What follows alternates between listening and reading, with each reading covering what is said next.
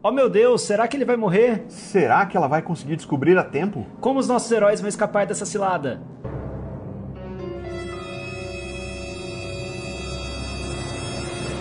Está começando o Cliffhangers, o podcast que faz uma apuração minuciosa de pilotos de séries. É tipo um clube do livro, mas no lugar do livro, um primeiro episódio de alguma série. Séries novas, séries velhas, séries de filmes, qualquer coisa em audiovisual que chega picado pra gente, pode ser assunto nosso aqui. Se você não quer tomar spoilers, saiba que a gente só vai discutir a história do primeiro episódio. Do piloto, a gente pode falar sobre tudo aqui, mas fica tranquilo que do resto da série não vai ter nada. E no episódio de hoje, vamos falar do piloto, apenas do piloto, e praticamente nada além do piloto de. O Legado de Júpiter. Essa série é uma adaptação dos quadrinhos do Mark Miller, e ele produz é, junto com a Netflix, né, sobre os quadrinhos do mesmo nome. O Legado de Júpiter é uma publicação que começou em 2013, né? E ele tem muita influência do, do conteúdo da DC Comics, tal. Então ele faz muita coisa, não só nesta obra, mas em várias outras. Ele faz muita coisa que tem referências ao Superman e outras personalidades da DC não tão difíceis de reconhecer. Lógico que ele não copia tanto assim, mas dá para você entender esses personagens lá, essa parte costuma ser fácil de identificar, e ele que faz os questionamentos sociais, né, os questionamentos que ele quer em relação a como esses personagens vivem em sociedade e tal. Essa é meio a premissa que eu enxergo na série. Eu tô aqui hoje com o Bruno Jareta. Fala um oi pra nós aí, Bruno. E aí, galera? Com a Juliana Delicato. Olá! Com o Paulo Mendonça. Olá! E com a Tamires, de Nova Odessa. E aí, meu povo? E vocês, como que vocês sentiram a série? Como vocês se aproximaram dela? O que, que vocês estão achando? Jareta, o que, que você tem para dizer para nós sobre o legado de Júpiter? Ah, é aquela mistura de, putz, não aguento mais história de herói com, cara, que da hora, eu quero muito ver essa história, porque eu achei muito massa esse piloto. Eu gostei dessa explicação, porque eu, eu tenho um pouco essa sensação, assim, de, ah, caramba, né, essa alegoria de novo, eu fico meio pensando, será que quando meu pai era criança, todas as vezes eu olhava e falava assim, ah, cowboy outra vez? Bom, mas é legal. eu fico um pouco com essa sensação. Fato. Paulo, Olha, essa, você, essa você assistiu só o piloto ou essa você já tinha visto? não, eu assisti o piloto, eu confesso que o cliffhanger foi bom, porque daí eu assisti um pouquinho do segundo episódio. Só porque, Ah, bom, assim, não aguentei. Tava lá, ele começou automático antes de eu poder pausar. Aí eu falei assim, ai, vamos ver Que mais um palhaçada, que pouquinho." desculpinha isso. Mas eu não assisti. Começou automático, Paulo. começou automático, e daí eu lentamente fui desligar com toda a energia. aham. E aí, oito episódios depois eu parei. Não, brincadeira. Eu só assisti um pouquinho do segundo episódio mesmo. Eu não, não, não passei disso. Então, né? Eu acho que o Bruno descreveu muito bem. Assim, foi. Ai, tá ah lá. Outra série de super-herói. Vamos ver qual que é a palhaçada dessa vez. Aí começa, né, um, um draminha familiar, uma, uma pegadinha ali um pouco diferente, uma breguice ali nas roupas. Falei, pronto, já, já quero, já amei. Então, fiquei, gostei, quero. É isso aí. Resumindo, é isso, quero. Tamires, sua introdução ao conteúdo aí. Eu vou roubar exatamente o que os outros estão falando, porque eu concordo demais com Jareta. Eu pensei exatamente isso. Eu falei, tava sentadinha aqui no meu sofá, falei, hum, vamos lá, super-herói, de novo, tô preparada. Aí veio a breguice das roupas, nossa, porque vocês dois escreveram exatamente o que veio na minha cabeça na hora que foi acontecendo as coisas. Falei, tá, vamos lá. Daddy Issues, hum, clássico. E aí foi terminando o episódio, aquele cliffhanger me pegou, gente. Ju, fala pra nós. E aí, como você sentiu? Então, eu. Ai, só um minutinho. Pega aí, atende, por favor. Entra no banheiro. Isso, estão me ligando. É, então, eu, eu achei uma coisa meio diferenciada no sentido de dá para ser uma série que não é de herói. Então eu tava assistindo, vendo todos os dramas, tal, a, a parte de ser uma série de herói ficou meio no, no de super-herói, né? Ficou meio no fundo da minha cabeça. Então eu achei legal, achei por mais que vocês tenham falado que é tipo, meu Deus, tudo isso de novo, eu achei diferente. Porque realmente a parte de ser uma coisa de herói ficou meio no fundo, assim. É, tem, dá para perceber já pelo primeiro episódio muita coisa política, o drama familiar lá que tem as questões tal, é, com o pai mais velho e, e, a quebra da bolsa e não sei o quê. Tanto que a, a parte de super-heróis realmente ficou mais no fundo. Então eu, eu achei legal e diferente. Vou discordar de todo mundo. Sorry, not sorry. Não, mas eu é, achei que tem suas diferenças também. Fala, Jareta, depois eu falo. Não, eu ia comentar que eu lembrei, na, na a cena do jantar eu achei muito boa. E me fez lembrar o, o, filme, que eu nunca vi inteiro, eu sempre vi pedaços dele na TV, que é aquele Minha Namorada, Minha Ex-Namorada é um super-herói, alguma coisa assim. Que é uma turma, é uma super-heroína e é uma ex-namorada ressentida que começa a atacar o, o cara. E, e, me lembrou porque eles pegaram uma situação tida socialmente como algo desagradável, como uma relação mal resolvida com, com o ex, e, e botaram ali poderes de super-herói no meio. Eu acho que eles fizeram isso com a filha ali naquela cena e ficou aquela tensão que num jantar de família é, já seria tenso e numa família de todos todos sendo super-heróis, expectativas e, e, frustrações. Eu achei que isso foi interessante. Então, assim, é, tem, tem um mérito aí é, nesses momentos. Eu adorei que logo depois dessa cena, quando ela sai do jantar e o irmão vai atrás, foi, foi uma da, daquelas vezes que o próprio roteiro justifica um personagem zoado, porque ela fala assim: ah, vou, é, é sério que você vai defendê-lo? Aí ele fala: ah, eu nem falei nada ainda, e ela diz: ah, você não é tão complicado assim. Então, é a própria personagem falando, você é um personagem raso, né? e, porque até então era o que eu tava sentindo, tava muito assim, é, cada um cumprindo o seu papelzinho claramente identificado no começo da série. Claro que é uma série, então pode vir mais coisas, no começo do episódio, melhor dizendo. Mas por ser uma série, pode vir mais coisas. O que eu queria destacar no meio disso tudo é a Netflix apostando nisso. Me pareceu uma espécie de contra-ataque a The Boys. Talvez. É, o, o filme que você mencionou é Minha Super Ex-Namorada, né? Com a, com a turma, o nome dele é Isso. Tem, tem uma coisa que o Miller faz, o Mark Miller, que ele tem um Miller verso, vamos dizer assim, né? Que são os, os personagens dele como se fosse um universo também paralelo a DC, Marvel e tal. Esse tipo de gente que queria estar tá fazendo aquilo na DC, na Marvel e não conseguiu e foi fazer sua própria coisa sozinho e deu certo, né? Que e... dó! Ah, mas é legal, eu acho.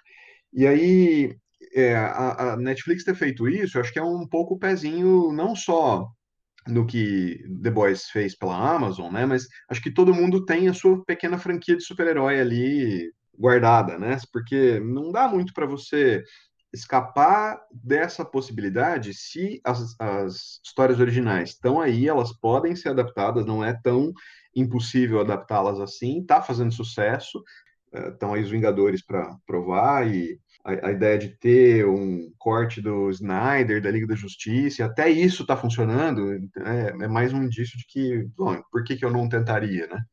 Eu acho que daí é, é um pouco do que você falou mesmo, a Netflix quer pôr o pé ali, não sei se em, em contra-ataque a The Boys, embora seja talvez a coisa mais próxima, realmente, mas eu sinto que tudo bem, é live action, então por isso pensar no The Boys.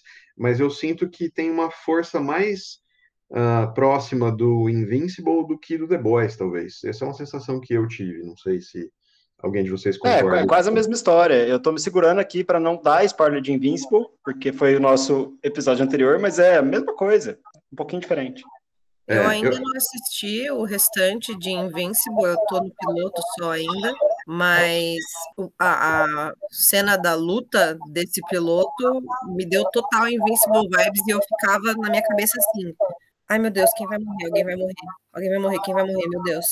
É, até o, o ataque na avenida principal ali, né? Tudo, mesmo essas coisas, essas imagens são muito parecidas, né? Eu tive muito vibe de Invincible. Mas eu acho que eles vão por um caminho diferente em termos de ter usado a mesma uhum. alegoria, claro, né? E que essa alegoria tenha jogado a discussão para um lugar que a gente coloca na mesma pasta, mas que assim eles estão ali meio discutindo outra coisa, me parece. Assim, é, tem a questão de eles terem a mesma carreira, né? De ter essa expectativa, mas aqui é tratado muito mais como um negócio da família. Eu fiquei pensando uma coisa se fosse tipo uma empresa familiar, sabe? Eu fiquei muito com isso na cabeça, assim, de ah, tem que trabalhar com meu pai, meu pai não acha que eu sou bom o suficiente, e meio reconstrói aquilo que você vê do passado do próprio pai dele, né? Como é o nome dele? O Samson. E é Sheldon, acho. Sheldon dele, é? Sampson. Sheldon Sampson, exatamente. Que trabalhava com o pai, trabalhava com o irmão, né? E isso está mantido, assim, né? Eles quebraram juntos na época da quebra da bolsa, né? Mas eu fico com a sensação de que eles estão tentando ir por esse caminho, até porque a, a ideia do, do legado estar no título, né? Tem isso de, de a coisa ser mais próxima, vamos dizer assim, de o que, que é que ele vai deixar para o filho que é um pouco diferente, eu acho, da discussão de Invincible, que eu não vou enveredar muito por aqui. Se você quiser, escuta o episódio passado de Invincible aqui do Cliffhangers, que a gente discutiu exatamente o piloto dessa série. Mas o que, que vocês acham de como eles conduziram a história? Assim, que, que é que eles estão que história estão querendo discutir? É, então, até agora, do que me parece, é que acho que são várias histórias que estão sendo contadas ali, mas é, eu acho que tem muito a ver com esse código, né, que o, o Utopian, né? O, o Utopia, não sei como que, que, é na versão dublada, que é o, o, o tópico, isso.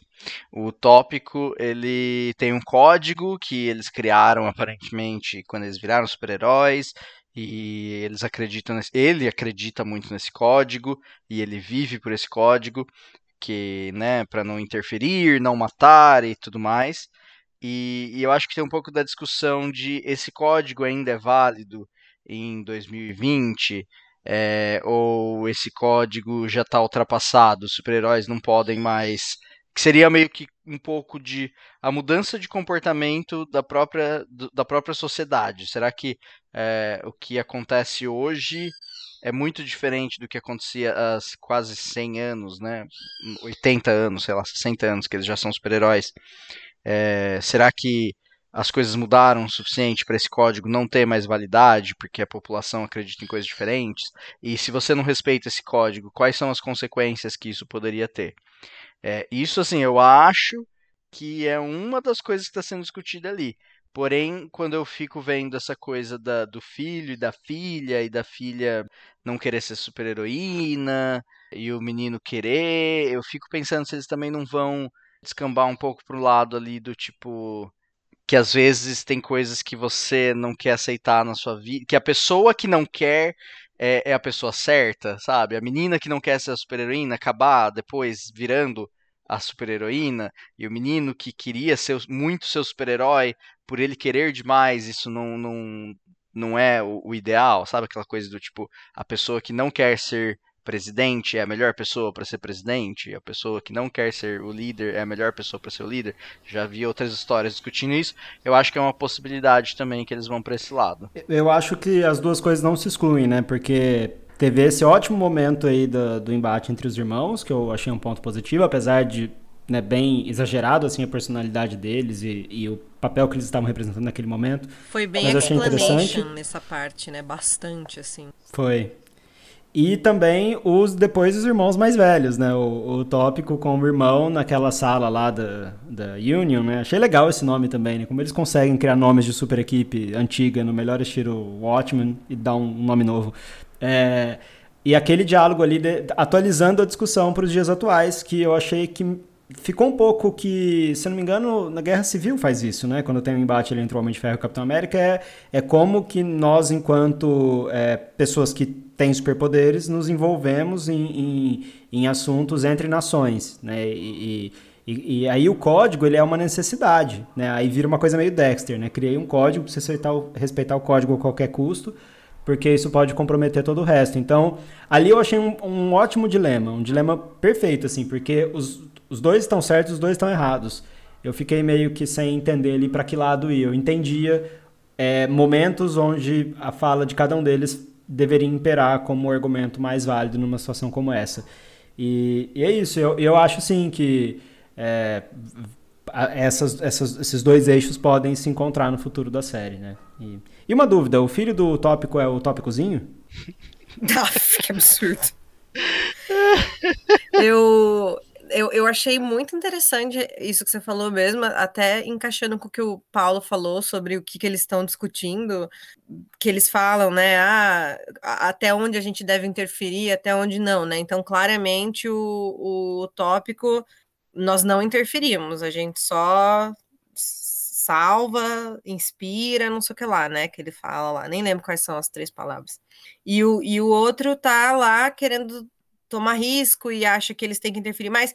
E é engraçado porque se você vê no passado era o oposto, né? O, o tópico era o, o que queria tomar risco e o outro era o mais reservado. Então eles meio que trocaram, pelo que eu entendi ali e muito muita posicionamento, né, não só político no que eles falam sobre a, época da guerra e, e, se está certo deixar as pessoas escolherem quando as pessoas não sabem o que elas estão escolhendo, até que ponto isso é bom, até que ponto isso é uma ditadura dos super-heróis, né, que o irmão até fala sobre isso. Eu achei isso muito muito interessante, um debate muito legal. E aí tem as dois esses, essas duas frentes, né, de, de discordância desse tipo de ponto entre os super-heróis heróis e usar os seus poderes para fazer as coisas ou não quero usar os meus poderes ou não quero interferir, que é os irmãos mais velhos, né, o pai e o tio, e os irmãos mais novos, a menina e o menino. Então, eu acredito por ter mostrado bastante isso que vai que vai ser bastante centrado nesse tipo de, de conversa, né? É o que eu enxerguei desse primeiro piloto também, que pode ser, né, errado. O que eu vi também nesse piloto que eu, que eu gostei muito, que chamou muito a minha atenção, é que é, aparentemente vai sair também dessa discussão só de moral e ir para política e para é, uma discussão econômica também, não só pelo por todo o processo que passou lá com a quebra da bolsa, quanto a primeira quando o filho lá está lutando com, com a primeira vilã que aparece, o pai fala para ele: você vai pagar isso daqui que é toda a bagunça que ele fez naquela empresa lá. É, eu, eu adorei isso também. De você vai pagar isso daqui, do tipo, ó, seus, seus atos têm consequências nesse mundo. Não é, ai, salvei a cidade, mas joguei carro para tudo quanto é lado e quebrei todos os prédios. Eu achei isso interessante também, de tipo. Não é uma coisa Sokovia barra Nova York, né? É, é, exatamente. Sokovia que eu diga. E. e ah, é, aliás, deixa eu só elogiar aqui que o tópicozinho foi ótimo, tá, Bruno? Eu tava rindo, aí o microfone tava só desligado. E foi, foi uma ótima piada. Valeu. Eu adorei a roupa dessa dessa pessoa aí no começo, dessa mulher no começo, do tipo, uma coisa meio ao mesmo tempo mística, com tecnológica, com alienígena, conseguiram misturar ali robô com mago e com ET. Achei perfeito. Que são os três grandes, né? Todo mundo sabe. Total, Exato. E, e, eu vou fazer uma. Chegando nesse, nessa parte da roupa, de misturar estilos diferentes, vou fazer uma crítica movimentos barra é, roupa, mas principalmente movimentos da briga do final. Meu Deus do céu, Power Rangers vibes, socorro! Eu amei, eu amei. Assim, tava super, bem... super cringe naquela época, naquela hora. Eu fiquei, meu Deus do céu, o que, que é esse movimento Power Ranger? Megazord vai aparecer aí agora. Não, os efeitos especiais estavam, assim, satisfatórios, né, para um programa de TV, enfim, resolveram, breguíssimo tudo, ao mesmo tempo que deu ali uma sensação, me, me pareceu Ultimato, é, ou o próprio... É, esqueci o anterior. Enfim, quando o Thanos está quase instalando, nos dois filmes me lembrou muito isso, assim, a, todo mundo se juntando contra aquela criatura grande. Achei que ficou muito divertido no final. E aí depois o, o pito que o tópicozinho toma, né? Eu fiquei muito irritado dele tomar aquela bronca naquele momento, naquela situação. Os efeitos realmente estavam super bons, exceto a primeira vez que o pai apareceu mais velho, na hora que ele toma o, o pito lá no banco, no, dentro do banco lá da moça mago, homem de ferro, mulher de ferro mago. Eu não sei o que eles fizeram na maquiagem daquele senhor, mas eu fiquei olhando pra cara dele pensando, senhor, é o que, que Ferg, aconteceu? não é? Esse ator? Queimaram a sua cara e apagaram com tamanco? Nossa senhora, a cara dele tava péssima. Aí eu até fiquei pensando, eu vou observar essa maquiagem desse rosto velho, mas depois ficou ótima. Mas aquela cena, meu Deus do céu, não sei o que aconteceu, não. É o Josh do Ramel, o, o ator é, ele, ele tá meio esquisito mesmo envelhecido, né? O irmão também, o irmão dele. Eu achei que eles envelheceram mais do que seria adequado com os recursos que eles tinham, talvez. Gente, a gente não, a gente não sabe que qual que é a. No, pelo menos o primeiro episódio não fala quem eles são, a origem deles. Às vezes é um tipo de envelhecimento diferente do nós seres humanos sem poderes. Por que, que eu tô passando pano? Eu não precisava fazer isso, mas eu fiz. eu não tô nem reclamando do envelhecimento deles no restante. Eu acho que tá ok no sentido de que se você não conhece os atores, você não sabe se eles foram envelhecidos para as cenas de velho ou se eles foram rejuvenescidos para as cenas de novos. Tá bom? É, Agora, tá, é, aquela primeira cena que ele aparece no, no, na empresa lá para bater na, na menina robô lá, a, a, cara dele tá estragada, estragada. Eu achei que fosse continuar daquele jeito, eu ia ficar muito irritada, mas. Sabe, eu, eu, não sei se vocês perceberam que, falando de efeitos, eles voam tipo as séries nos anos 90 de heróis, porque eu acho que nos filmes mais recentes conseguiram deixar mais verossímil como um corpo se movimenta. Até Invincible, né? Power Quando tem lá. Power, exato, e aí o jeito que eles vão, eles chegando voando no final, voando todos juntos pra, combater lá o. Péssimo. É pessimamente maravilhoso, só piorou para melhor, na minha opinião. É o Estrela Negra, o vilão. É, eu achei que tem muito desse, dessas vibes, né, de série de Power Rangers e tal. Eu também fiquei um pouco constrangido com a coreografia da luta, mas ah, eu relevei, embarquei, suspensão da descrença, né? Bora lá, tô, tô a fim de assistir. Eu achei que uh, uh, as roupas estão funcionando bastante bem. Eu não sei se vocês já conheciam, já tinham visto as roupas dos quadrinhos, mas tá até uma adaptação bastante fiel, assim, então estão bem parecidos. E para aquilo que os quadrinhos propunham, eu achei que as roupas funcionaram. As coreografias, os quadrinhos não propunham propriamente, então não dá para culpar a obra original.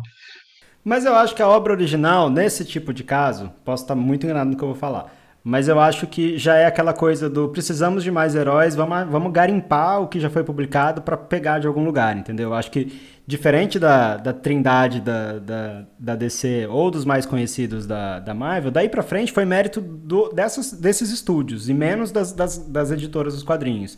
Porque eh, não tinham a mesma expressividade e a mesma fama global que esses outros heróis tinham. Então, eu acho que esse vínculo entre adaptação já está tão distante, acaba sendo mais uma fonte de propriedade intelectual para nos servir para um novo propósito.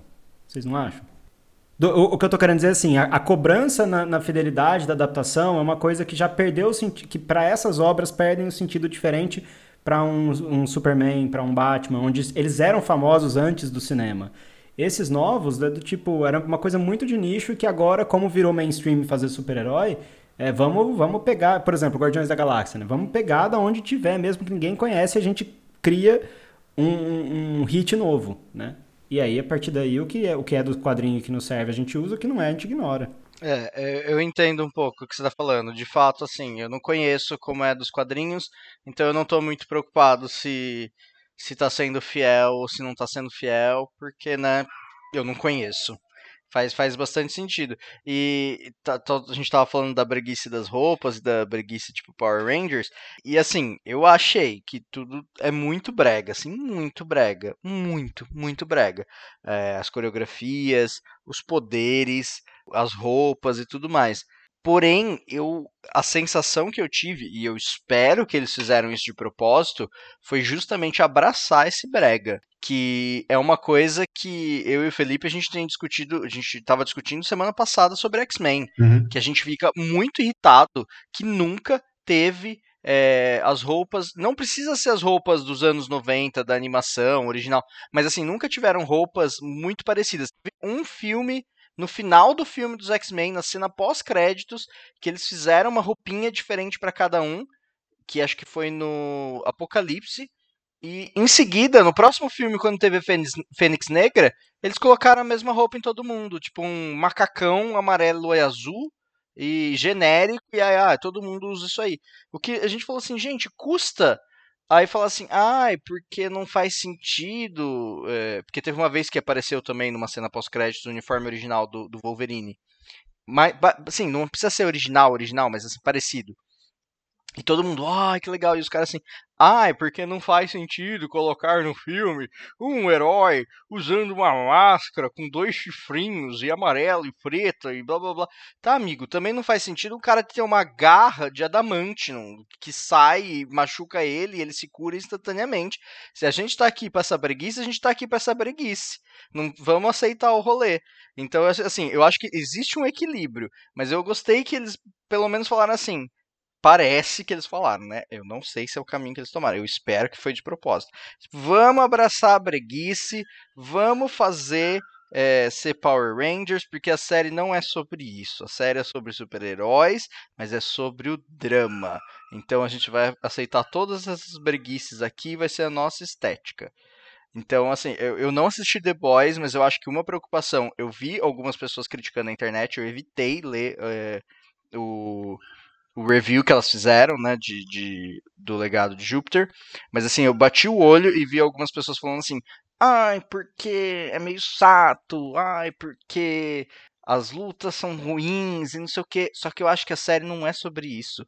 Até porque se fosse para fazer sobre isso, continua assistindo The Boys. Eu acho que é uma série que não é, não é uma série de explosão e, e, e só sangue por sangue e tudo mais. Assim, eu não tô falando que The Boys é isso também, eu não sei, eu não assisti. Mas assim, o que eu vi de trailer, né? e, enfim, é, é, é, é, análise do trailer, não é, não é nem análise do piloto. Mas assim, eu acho que é uma outra pegada, não é essa pegada só de tipo. Teve uma amiga minha que ela definiu The Boys para mim como. Ai, é série de menininho. É tipo série que tem explosão, que tem muito sangue, muita porradaria. É, eu, ela falou que ela não gostou muito, assim. E aí eu fiquei, eu fiquei com isso na cabeça. Eu não assisti, então não sei. E eu acho que essa série aqui tá, tá, tá mais paradinha, mais assim no, no, no, Vamos, as conversas são mais importantes do que as ações. A gente nunca vai ter um uh, não acredito que ele fez isso. Ah, vai ser sempre assim, tipo, hum, vixe, hum. Faz sentido é isso, House gente? Desculpa, eu falei um monte. super-heróis, é isso que você quis dizer.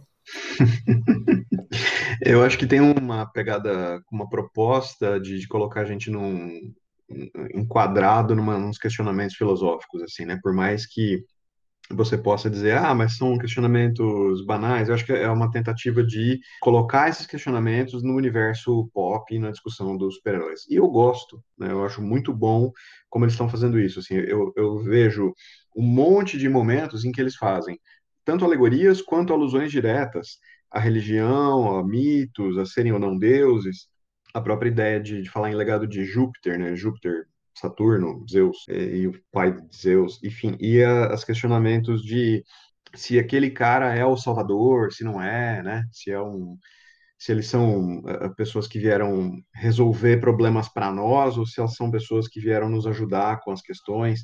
Então, eu acho que fica um monte de pontos para a gente completar ali, mas que ao mesmo tempo eles estão discutindo na hora da janta. É, não, isso aqui é só um jantar de domingo, não é a Santa Ceia, hein? Abaixa suas expectativas aí. Que ao mesmo tempo eu acho que ele está dizendo isso para eles, personagens, mas ele está dizendo para nós: ó, eu não estou dizendo aqui que eu sou Jesus, hein? Mas ah, é uma janta, são personagens superpoderosos.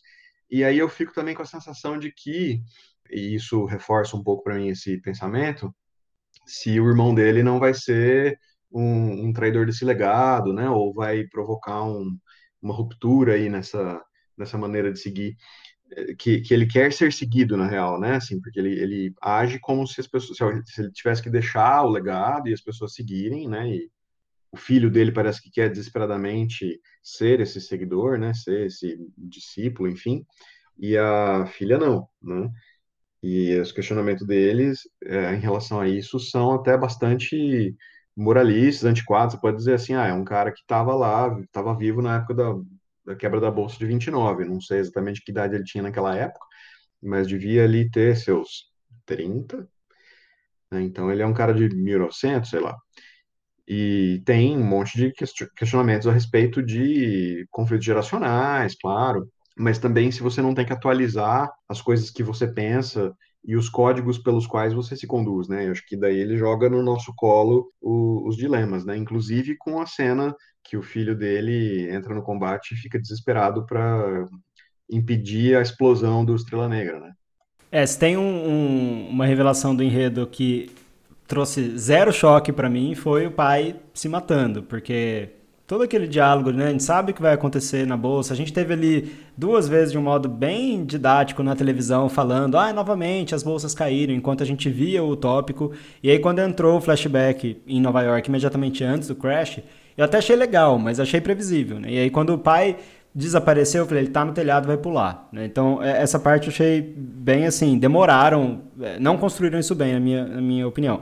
É, agora, o Estrela Negra estar preso ainda, isso eu achei muito bom. Foi um ótimo cliffhanger para para seguir. Então acho que a história vai, vai construindo essas diferentes abordagens. Você pode se interessar ali pelo drama da filha, é, que eu acho legal ela virar essa personalidade da mídia e dela é, explorar esse lado da, de um jeito egoísta é, aparentemente egoísta, mas por outro lado rola ali toda a frustração dela de conduzir a vida do modo como ela acha, como o pai dela acha que deveria ser. É, você pode ser fisgado pela questão do super vilão, que agora fica um personagem bem mais interessante do que ele era durante o episódio inteiro por conta do finalzinho.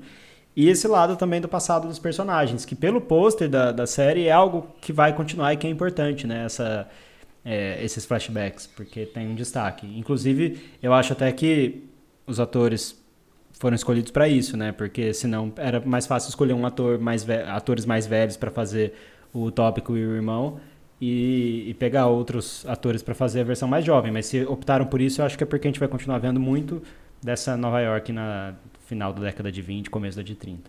É, Dark provou aí que dá para você pegar atores diferentes e, e, doppelganger, né? Não sei se é uma coisa só da Alemanha, mas isso não, teria, não poderia ser um problema. Mas. Tem, em Dark tem umas situações que são, na hora que você descobre que de fato não é o mesmo cara com maquiagem, é assustador, assim, né? Tem um, é assustador. Um casting, fenomenal. Sensacional. Mas é que Doppelganger é uma coisa alemã, né? Então tá tudo bem, tá ali. É, acho que só tem aí, né, na Alemanha, só tem na Alemanha. Só tem na Alemanha, não tem no Brasil. Aqui no, no Brasil a gente chama de segunda família do pai, né? teve uns filhos aí, você encontra alguém parecido com você ah. na rua, você fala assim, ixi. Vamos ao plano de voo?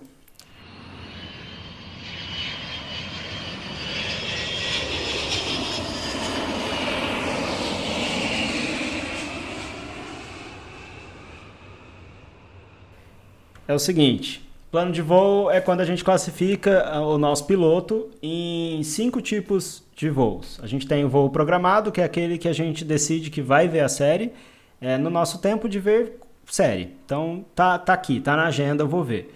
O voo emergencial é aquele, eu preciso ver isso imediatamente, eu não vou conseguir não ver isso é, imediatamente, porque eu amei, gostei muito da série. Voo adiado é, é, até gostei, pode ser que um dia eu, eu veja, o famoso tá na lista. Voo cancelado é, ok, vi esse primeiro, mas não vou continuar vendo. E o apertem os cintos, o piloto sumiu, é a categoria mais extrema nossa, que é não deveria nem ter visto esse piloto, perdi meu tempo. Já adianto que o meu é voo programado. Quero sim ver, tá no meu tempo de ver tranquilamente. Quando eu terminei o episódio, eu queria ver tudo imediatamente. O Cliffhangers me segurou, mas por outro lado me fez também perder um pouquinho a mesma ânsia de, de maratonar. Então, vou ver com calma. É, eu pretendo fazer voo programado, também não está passando na frente de nada na, na minha lista aqui, mas eu tenho também esse impulso, assim, não, não é tanto quanto é, as séries anteriores que a gente viu aqui, acho que essa é um pouco menos. Quero ver, vou ver, provavelmente terei visto até o final dessa semana, mas não está no voo emergencial, não. Está no voo programado. Não vou pagar tarifa mais cara, não. É, eu também vou de voo programado, apesar de eu ter confessado que eu assisti um pouquinho do segundo episódio e tal. É meio que igual o Bruno falou, assim. Como eu parei para me segurar aqui pra gente gravar o cliffhanger. Como o Bruno falou, não, porque é... o Bruno não continuou vendo, tá? Então, tudo, então eu, eu parei. Não, não, sim, mas tipo, igual você falou de tipo que você perdeu a vontade, não perdeu a vontade, mas assim diminuiu a ânsia de, de como eu pausei e, e vim para cá, né, e tal, eu meio que não tô mais com aquela vontade assim, tipo, ai, vou assistir tudo hoje de uma vez, assim. Pode ser que aconteça, pode ser que não aconteça. Vamos ver se eu tiver tempo ou não. É, mas eu acho é, que. talvez, talvez aquela compra por impulso que você segurou 20 minutos, depois pensou bem, ah, é, pode ser, né? É, exatamente, exatamente. É, é, eu segurei a compra e falei assim, ah, mês que vem eu compro, não precisa ser agora, não tô precisando tanto assim. É, foi mais ou menos isso. Então é um voo programado, assim. Eu não vejo a hora da gente parar de falar aqui para eu ir assistir o segundo episódio. Eu Uhul. quero. Então temos um voo emergencial. Exatamente. Eu quero muito, principalmente porque no final acabou de um jeito legal que eu não esperava que fosse acabar, achei que fosse uma coisa ruim, não foi ruim, agora eu quero ver como é que vai ser a história de todos os personagens. Gostei. Tamires. O meu é um programado misturado com emergencial, porque eu vou assistir o próximo agora no almoço. Aí, coloquei mais uma sériezinha no meu almoço. Mas eu não sei se eu vou maratonar essa série, porque eu acho que eu gostei dessa pausa para pensar um pouquinho e refletir sobre esse primeiro episódio. Ok, um programado para hoje, então. Então tem um emergencial e quatro programados, é isso? Eu acho que é um bom saldo. Gente, deixa eu contar que eu, eu fiquei muito empolgado, mas muito empolgado quando apareceu o primeiro assaltante no começo, porque eu achei que era realmente um chimpanzé. Planeta E dos Macacos. Eu também. Na hora, na hora eu dei um berro, Eu eu falei, também. meu Deus, assaltantes, símios. Minha cabeça já foi lá para Planeta dos Macacos, um dos meus filmes favoritos da vida. E aí quando mostrou o gorila, ficou claro que era uma máscara, mas, repito, a máscara do chimpanzé era muito boa, parecia um chimpanzé mesmo. Sim. Quando apareceu o babuíno e o gorila, eu falei, ah, não, são máscaras. Ah, bem. eu tava Ah, é, eu também tentei acreditar até o último É. segundo que eram macacos. Eu não acredito que todo mundo teve Sim. essa sensação e todo mundo queria que fossem macacos. Tá vendo, gente? A gente ama uma breguice, a gente É quer. É isso que, é isso que o povo quer. É por isso que eu, eu e o Jareta tava falando de Mortal Kombat aqui torcendo. A gente gosta disso. É isso que a gente quer ver. A gente quer ver macaco assaltando o banco. É pedir muito? Não é. Eu quero ver o macaco Não. assaltando o banco, mas eu quero questionamentos. Eu, eu quero macacos assaltando o banco com questionamentos. Eu tava assistindo, o Marcelo tava do meu lado, mas ele não estava assistindo. Eu dei um pulo, ele falou que foi, eu falei assim: tem uns macacos assaltando o banco. Mas questionamentos do tipo macaco falando tiro na mão ou no pé? Que tipo de questionamento que o macaco assaltante faria? Ser ou não ser, essa é a questão. Você assistiu style. filmes suficientes de Planeta dos Macacos para você saber que a profundidade não precisa ser essa. Não, mas eu tô, eu tô gostando de como é, eles estão fazendo questionamentos morais e, e colocando a gente em dilemas e tal, né? A coisa meio se a gente deveria ter entrado no lance da Segunda Guerra Mundial e ter parado tudo e ter impedido a explosão nuclear e tal, e, e, e aí isso teria colocado eles na função de armas nucleares, né? Assim, uma, meio um questionamento que surge em Watchmen também, né? Que já não é tão inédito. E aí depois, no fim desse episódio, vem o Estrela Negra e o Estrela Negra vai explodir e é uma ideia de explosão nuclear, enfim. Então, ele tenta, eu acho, na, na história, né, a história do Mark Miller, construir essa alegoria desses questionamentos. De outra forma, vai, é aquela coisa, você voltaria no tempo e mataria o bebê Hitler, né? É, é uma revisitação rasa, claro, mas o que eu, o que eu tô falando aqui, né? Mas ele fa eles falam durante o episódio até, é, hoje em dia tem nazistas aí pela rua, não, se- não chamam a si mesmos de nazistas, mas eles estão aí. Para mim é a mesma coisa, né? Então, quer dizer, é, dá para revisitar aquele universo, dá para a gente falar assim, vamos pegar isso aqui para criar, esse mundo para criar, porque eles não estão sabendo o que eles estão fazendo. Eu achei legal porque essa fala aí dos nazistas é a parte que a gente lembra que eles passaram por essa história, né? Eles viveram isso, eles são dessa época também. E, e todo esse diálogo serviu é, para trazer esses questionamentos e ao mesmo tempo, eu não vou falar que foi um migué só para isso, mas acabou funcionando muito para esse migué para nos dizer que ó, o mundo que a gente conhece hoje é exatamente o mundo dessa série, porque eles não fizeram nenhuma intervenção apesar de terem existido. Eles poderiam ter impedido bomba atômica, eles poderiam ter impedido o holocausto, eles poderiam ter impedido, decidiram não impedir e a decisão foi ética de acordo com a conclusão moral que eles chegaram. Né? É, então eu acho que foi também para a gente é, poder usar o que a gente conhece do mundo nosso na série como pressuposto do passado daqueles heróis. Eu amo essa discussão e eu amo essa conversa entre os dois irmãos que fez eu refletir sobre essas coisas e eu acho que isso é um, uma das coisas que está me dando bastante impulso para continuar assistindo a série, porque traz tanto para nossa realidade que eu fiquei me questionando, tipo, tá, se até agora é só por uma moral deles e ética que eles não interviram e o mundo está bem parecido com o nosso, eu fiquei, eu trouxe aqui pro meu planetinha e falei, e agora? E se eles, aquele questionamento que o o tópico traz, que é tipo, é, quem vai impedir a gente se a gente começar a intervir? É, eu, eu acho muito interessante também ah, dessa discussão toda e do código. Eu ainda insisto muito no código, porque tem toda uma hipocrisia que gi- gira é, em torno desse mundo de super-heróis. Que assim, é, eu não sei nessa série, que a gente ainda não assistiu o suficiente, a gente não viu o suficiente da história para conseguir reparar nessas coisas ou não. mas assim, de várias outras coisas de super-herói que eu já assisti, é, eles sempre ficam nessa de tipo assim, ai, a gente não mata, a gente não mata. Mas aí você vai assistir. É, você vê várias coisas que os super-heróis estão fazendo e você fala assim: olha, no mínimo você já matou um 100 nessa cena aí. Só porque você não matou o vilãozão maior que tá lá no final, que é o único que você devia ter matado, não quer dizer que esses outros capangas aí que você jogou do terceiro andar de um prédio estão sobrevivendo, tá? Só porque eles não são importantes e eles não têm nome. Então eu acho que tem toda uma hipocrisia aí também que eu queria que fosse discutida, assim, de tipo, ah, a gente não mata, mas a gente não mata quem? Porque assim, você tem a força de 50 toneladas e sair dando soco num cara que é só um assaltante com uma com uma metralhadora, eu tenho quase certeza que com um soco você já matou esse cara aí.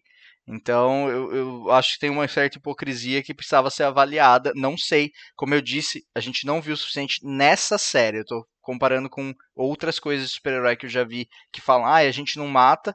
Eu penso assim, é, mas não mata, né, quando é o vilãozão, quando tem nome grande lá. Agora, se é o, o não creditado, aí ele pode morrer. Inclusive se não for humano, né?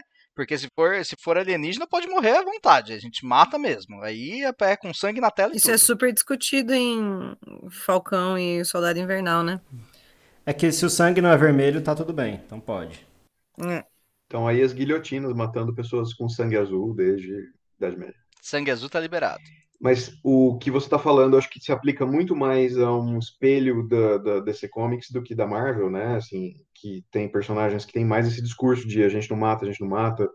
É, Capitão América tem um pouco isso na Marvel, o resto dos personagens em geral não tem esse discurso tanto, mas eu fico lembrando das piadas que o povo faz em relação ao Batman, né? O Batman não mata, o Batman não mata, tudo bem, mas ele deixa a pessoa com 18 fraturas, traumatismo craniano, nunca mais vai andar, mas está vivo, né? É, o, o, quanto isso é benevolente. E não, e é muito... engraçado porque na, na, cena que acontece a que, que o o tópicozinho vai lá e, e dá a porrada no cara, é. Você fica pensando, não era para ele matar, só que ele ia matar o utópico, certo? E quantas pessoas o utópico poderia salvar se ele não morresse, né? Então é aquela discussão assim, né? E aí? Cara... Pelo que eles falam, a explosão mataria inúmeras pessoas, né? Pois é. Então, ah, mas não pode matar. Ah, querido, dá licença é meio a discussão do, do trolley, né? Do bondinho, que você vai.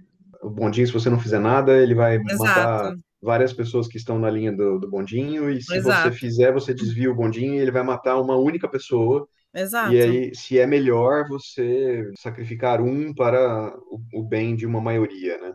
Isso. O menino escolheu o que todo mundo sempre diz que escolhe quando é colocado esse dilema para a pessoa. Então tá, tá aí, tá ok. É, então, eu acho que as coisas não são tão simples assim, do tipo, ai, vamos viver por um código e o código vai funcionar sempre. Eu acho que as coisas têm que ser discutidas, é, até porque é uma discussão real e importante. Se você for ler sobre, assistir vídeos, ler sobre carros, carros automáticos, né, carro autônomo, o carro faz essa escolha ele, ele, se ele for atropelar cinco pessoas, ou se ele for jogar você na parede para desviar dessas cinco pessoas, só que aí tem uma chance de você morrer, sendo que você é o dono do carro, é o carro que vai ter que fazer essa escolha. Então, isso tem que ser discutido. As coisas não são tão simples assim de tipo, ah, não, não, a gente vai deixar acontecer, vai matar cinco pessoas. Não, essas discussões existem, elas têm aplicação para a realidade, sabe? Inclusive, nesse caso específico, teve uma empresa de, de, de que está desenvolvendo softwares para os carros que fez um jogo para as pessoas calibrarem a moral da máquina. Então, é, o jogo é basicamente um, um, eterno dilema do bonde, né? Que você fica decidindo ali, ah, matar o motorista ou matar cinco pessoas, um idoso ou uma criança. É, é justamente para fazer essa, essa calibragem. Eu, eu sei que não era sobre isso ali a cena no final, mas eu fiquei pensando assim, gente, o menino só fez o que tava todo mundo tentando fazer, porque me parecia que eles estavam atacando para matar. Então ele fez o que tava todo mundo tentando e não conseguiu. E, e, e, aí ele tomou uma bronca por ter feito isso. Então, mas é justamente a impressão que me deu que significa que o pai dele tava se segurando. Que qualquer um ali, que não qualquer um, mas que uma boa parte daqueles heróis tinha força suficiente pelo menos o tópico, o tópicozinho, talvez a, a, a, mulher, né, a esposa, a mãe, eu não lembro o nome dela, que eles ali tinham, pelo menos eles tinham poder para ter parado o cara, mas eles estavam se segurando. E aí eu pensei assim, puta, mais babaca ainda, mano. Não é que você tava tentando não tava conseguindo. Significa que com um soco você podia ter resolvido todo esse rolê. Você deixou um monte de gente morrer. Ainda ia deixar mais gente morrer. Só porque, ah, não, eu não vou sujar minha mão. Tipo, tá, ok, mas ah, quantas vidas valem você dormir à noite? Então, não tem um sacrifício heróico. Eu acho que a gente vai ter uma resposta do porquê ele é assim nos próximos episódios, porque a gente vê que ele nem passa por esse tipo de, de situação lá em 29. Então, para ele ter chegado nesse ponto, eu acho que vai ser porque ele, para ele vai ser muito doloroso, muito cruel ele ter que assumir que não é assim. Ele deve ter tomado muitas decisões baseado nesse código, que se o código cair, significa que ele foi um genocida esse tempo todo, talvez. Eu acho meio complicado, eu acho que a atuação falhou um pouquinho nisso, porque ficou muito só no discurso essa, esse papo de somos tão fortes que poderíamos matar rapidamente esse vilão. Eu fiquei meio confusa nessa hora, de tipo, seu filho fez o que todo mundo estava tentando fazer, eu, eu não sei. Porque eu acho que também por ter assistido Invincible semana passada e a gente ter tido tanto aquela, impress aquela impressão tão forte de que ele estava constantemente se segurando, e isso ter sido tão bem representado, tudo bem que é num, numa animação.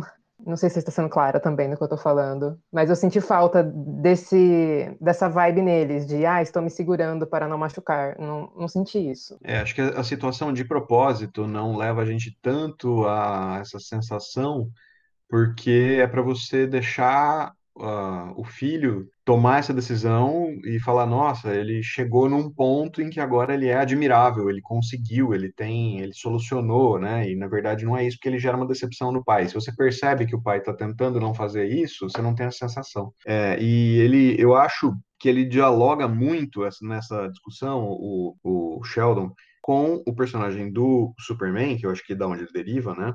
E tem um filme do, do Superman, que é o Superman 2, Superman 2 lá com o Christopher Reeve, lá na década de 80, em que vem outros kryptonianos para a Terra, eles estão tocando terror, e aí ele consegue prender esses caras na Zona Fantasma. É um filme clássico, ele é revisitado, ele foi revisitado num filme mais recente, que é Homem de Aço. Só que no Homem de Aço, ele faz, o Superman faz uma outra coisa da qual eu discordo frontalmente em relação a como o personagem é construído na DC Comics, não no filme. Né? No filme ele é construído assim mesmo, ele faz coisas dos quais eu discordo. Eu acho que ele não deveria ter feito como personagem Superman. E, e esse, esse é o tipo de discussão exatamente assim, porque a Zona Fantasma é uma prisão. E aí, se você coloca os caras de volta na Zona Fantasma, está prendendo esses caras. Se você não faz isso, eles vão continuar tocando o terror, eles viram uma alegoria de terroristas, né, no, no universo contemporâneo, nos Estados Unidos principalmente, que vão matar inocentes e tal. Então, eu tenho o poder, eu sou obrigado a será que sou, né? Mas eu fico na situação de poder usar o meu poder para atacar essas pessoas e matá-las antes que elas matem mais pessoas por causa da ameaça que elas representam ou simbolicamente representariam. E é isso meio que justifica os meios, né? O, o, fim justifica os meios, porque eu vou salvar um monte de gente matando um cara só. Dexter, né? Essencialmente a, a série Dexter é sobre isso. Mas que o questionamento do, do Superman, e aqui também nesse ponto, né, do, do Samson, do, do Sheldon, é, do utópico, até acho que o nome se aplica bem, né? De que eu não, não deveria matar nunca, é uma ideia de que é, eu não vou me igualar às pessoas que eu estou combatendo, né? Assim, essa, essa, é a proposta que ele coloca. Não, não posso ser eu que vou matar ninguém, eu não quero causar a morte de ninguém, eu tenho que impedir esse cara de matar. Mas aí até ele fala pro irmão, desliga ele, né? Entra na mente dele, desliga ele para a gente conseguir prendê-lo, que eles estavam, o cara, em teoria, o Estrela Negra estava preso e escapa, né? Até então eles estão pensando que é isso que aconteceu. Nós também. E aí a ideia toda é levar o Coringa de volta para o Asilo Arkham e não matar o Coringa, né? Mais uma vez, essa aqui é, é a questão central que a gente vê tão de fundo numa quantidade enorme de obras de pessoas com poderes, né? E é, é, tem uma brincadeira que eu acho interessante, que é quando a, a, filha dele, lá no começo criancinha ainda, né, tá brincando e, e, acaba usando os poderes e ela não deveria ter feito isso, que o pai dela aparece e tal, e fala, ó, oh, pô, não é assim. Ele, não, mas ele era um cara mau, a gente tem que acabar com os caras maus. Não, os caras maus são pessoas, ele fala isso pra ela. Ele impede que ela use os poderes dela para fazer o que quer que seja simplesmente porque é contra um bandido. Né? E essa discussão pode ser trazida pro antiterrorismo, essa discussão pode ser trazida para polícia, né, e criminosos comuns, né, não terroristas, assim, nesse sentido. E ali naquele caso a gente está entendendo que aquele cara não é inocente, ele matou a gente na nossa frente, o Estrela Negra. E aí tem uma intervenção drástica, né, daquela equipe com um monte de gente tentando impedir o cara. Mas se eles vão sempre seguir por essa lógica de não vamos matar, não vamos matar, não vamos matar, pode ser que com isso esse cara mate um monte de gente. Então, será que é a melhor opção? Aqui estou vendo que a maioria parece que concorda que a melhor opção seria exterminá-lo. Não tenho certeza, a gente não viu nenhum cenário oposto a isso, mas é o que ele, que o, o tópico fala, é que deveria ter arremessado ele no sol, tirado ele daqui. Ele mesmo não fez isso, né? É, eu rapidinho, é, é que eu, então, eu, eu sou a favor de pode falar. Não matar, meu Deus do céu, sempre ir para qualquer outra opção. E aí, retornando ao que eu falei de infelizmente não sentir que ele está segurando essa força e ele ter dado essas outras opções depois, é, é isso que deixou, fez eu descrever um pouquinho. Eu só ia juntar essas lógicas. É, faz sentido. Tipo, se você é tão forte, você estava se segurando, porque você só não pegou o cara e jogou lá em cima? Por que, que você deixou uhum. tudo isso acontecer, então? Que aí é pior ainda. Ah, e, e, by the way, jogar o cara no espaço também mata ele. Então eu não, não sei qual que é a deles. No, no, eu não sei se só se ele não for humano, ou sei lá. Porque o bicho é meio esquisito mesmo, eu não entendi o que, que ele é. E o sangue dele acho que não era vermelho. É, mas assim, eu concordo que, tipo assim, eu também acho que não tem que matar. Só que eu acho que as coisas não são tão simples do tipo assim, aconteceu. O moleque tava num momento de emoção, ele é super poderoso, e explodiu uma bomba atômica e ele desarmou a bomba de um jeito violento, ele matou uma pessoa, não é o jeito que as coisas têm que ser feitas, acho que tem que ter uma, sei lá, ele tem que ser disciplinado de alguma maneira, mas assim. Tem que ter aí um, um excludente de ilicitude, né? É, tipo, é aconteceu, não foi assim, nossa, ele, ele foi um, foi tipo autodefesa praticamente. Ele ia morrer. É, entendo que na, na, concepção dele ali, né, tomado de forte emoção, ele percebeu que ele, o cara ia matar todo mundo e ia matar mais gente além deles também. Né? Acho que é isso que é a, a questão. Não é apenas que é uma situação que ele acha que ele vai morrer, né? Não é um, um para um. Acho que a, a decisão fica justificada pela narrativa porque ele acha que vai morrer uma quantidade enorme de pessoas. Exatamente, né? Muita, muita gente, parece. Acho que ele fala que é metade é, do estado de Nevada. Comentar isso, que eu lembro dele falando que ia ser metade da cidade, metade do estado. Nossa, para mim naquele momento a única preocupação dele era que o cara tava esmagando o pai dele. Não sei, foi o que me pareceu. Óbvio, tinha toda essa preocupação de várias pessoas vão morrer, mas porque ele tá ali, o pai dele tá quase morrendo, e na cabeça dele vem o he's not nearly ready, né? Ele não, ele não tá pronto ainda. E aí ele faz e vai lá e mata. Então, sei lá, foi o que ficou na minha cabeça. É, eu acho que a gente não vai resolver aqui o dilema em si, né? Acho que é um questionamento que vai para cada um dos espectadores e tudo mais.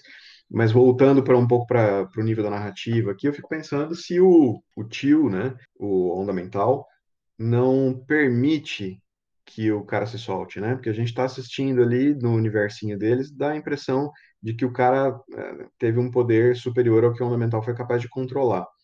No entanto, a gente vai juntando uma série de elementos de que ele é telepata, de que o posicionamento dele é muito mais na linha do que o, o rapaz faz, né? O Brandon, é, de que ele está meio posicionado contra o tópico, de que ele preferiria intervir, ele preferiria que eles tomassem essas decisões, ele preferiria que a bomba atômica tivesse sido impedida por eles. Tem uma série de elementos do que parece que o, o personagem dele do Out do, do Onda Mental preferiria e que parece que acontece, né? Tem a impressão que eles se realizam ali naquele, naquela situação. Sim, eu amei a pulguinha atrás da orelha que eles colocaram na gente com esse personagem.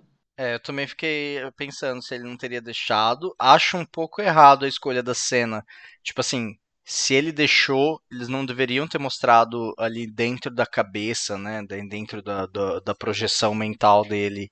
É, o cara pegando no pescoço dele, porque assim, ele não teria por que fingir pra gente. É, eu acho que ficaria um Mas pouco. Mas ele talvez não tenha tomado conscientemente essa decisão. Ah, né? tudo bem. Aí, aí, aí eu posso, posso aceitar melhor aquela cena se for tipo, ah, é só porque como os poderes dele são mentais e, né, lá dentro é. ele não queria aquilo, não aconteceu. Aí beleza, aí pode ser que, que role. E de fato, assim, toda vez que tem um personagem que é muito inteligente, muito inteligente, eu já falo, ih, vilão. Então, para mim, assim, o cara é, ai, telepata, cacete, tá, tá, tá, tá, tá é, vilão. só porque ele é telepata, tem o professor Xavier aí que justifica que não, né? Assim, ah, não, não, mas ele não é tão inteligente, né? Tipo, o professor Xavier é inteligentíssimo, mas assim, é de outro jeito. É, não é um inteligente, tipo, ai. Planos maquiavélicos. Exato. É, ele é só ele. E mesmo assim, né?